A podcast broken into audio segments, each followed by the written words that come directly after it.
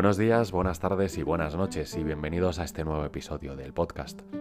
El desamor es algo bastante jodido y bastante duro, por lo que todo el mundo acaba pasando en algún momento de su vida.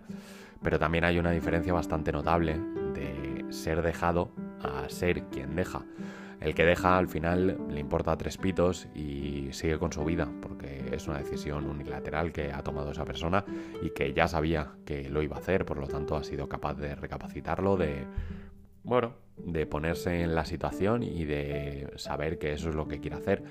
Lo jodido y lo duro viene cuando eres dejado, cuando de golpe porrazo te ves de la noche a la mañana solo, sin capacidad de reacción y sin capacidad de justificación, que muchas veces ocurre así.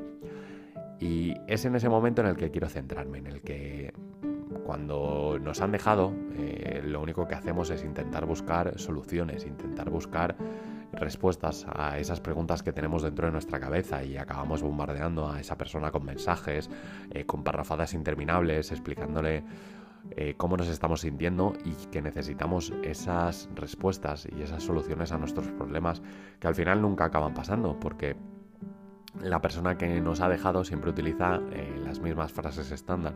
No es que ya no estoy enamorado de ti, no es que las cosas han cambiado, no es que ya no soy feliz. Eh, y nosotros seguimos pensando, pero ¿qué ha cambiado? ¿Qué puedo hacer para que todo vuelva a estar como antes? ¿Por qué ya no eres feliz? ¿Qué he hecho yo para que tú no estés feliz? Dímelo y así lo cambio. Siempre pretendemos cambiar a nosotros y nunca eh, pensamos, ni nunca se nos pasa por la cabeza, que a lo mejor quien tiene que cambiar es la persona que tenemos enfrente.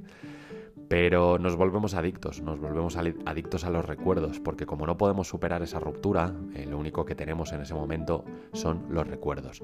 Y ese es el chute de eh, energía y de, bueno, de heroína, por decirlo de alguna manera. Intentaba buscar otra palabra, pero al final es como la heroína es esa droga que nos hace mantenernos bien y nos hace mantenernos anclados y enganchados todavía a esa relación.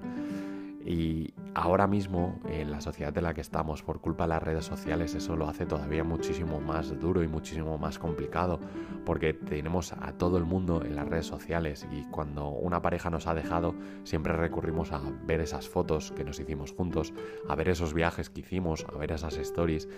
Y de alguna manera también lo hacemos de, de, forma que buscamos la sanación, buscamos eh, las, las, respuestas a esas preguntas que tenemos a través de su perfil, buscando qué está haciendo, qué movimientos ha hecho, eh, qué, cosas está publicando, cómo se siente, eh, y eso todavía nos hace más daño. Entonces hay una canción de Cruz Cafuné, que me parece que es un cantante que tiene unas estrofas y unas barras impresionantes, que dice, hice un par de unfollows para salvar mi vibra.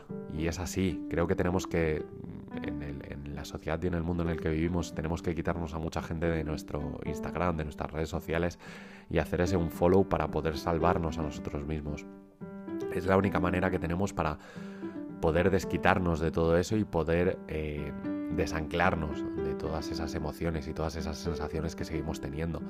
Entonces, eh, desde aquí os quiero incitar y os quiero motivar a que os metáis en vuestras redes sociales, sobre todo Instagram, que, al final es algo que utilizamos todos y que muchas veces lo utilizamos de la manera incorrecta, que es para espiar y bichear a otras personas, que os metáis en vuestro perfil, que os metáis en gente a la que seguís y que intentéis, dentro de la medida que podáis, quitar a toda esa gente que no os hace bien, que lo que estáis viendo no os hace eh, felices, que no os está generando buenas cosas eh, en, vuestro, en vuestro perfil de Instagram, pero sobre todo en vuestra vida.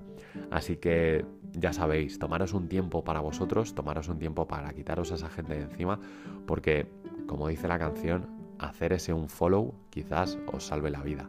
Porque ya sabéis, si queremos y nos organizamos bien, tenemos tiempo para todo. Un saludo y hasta el próximo episodio. Chao.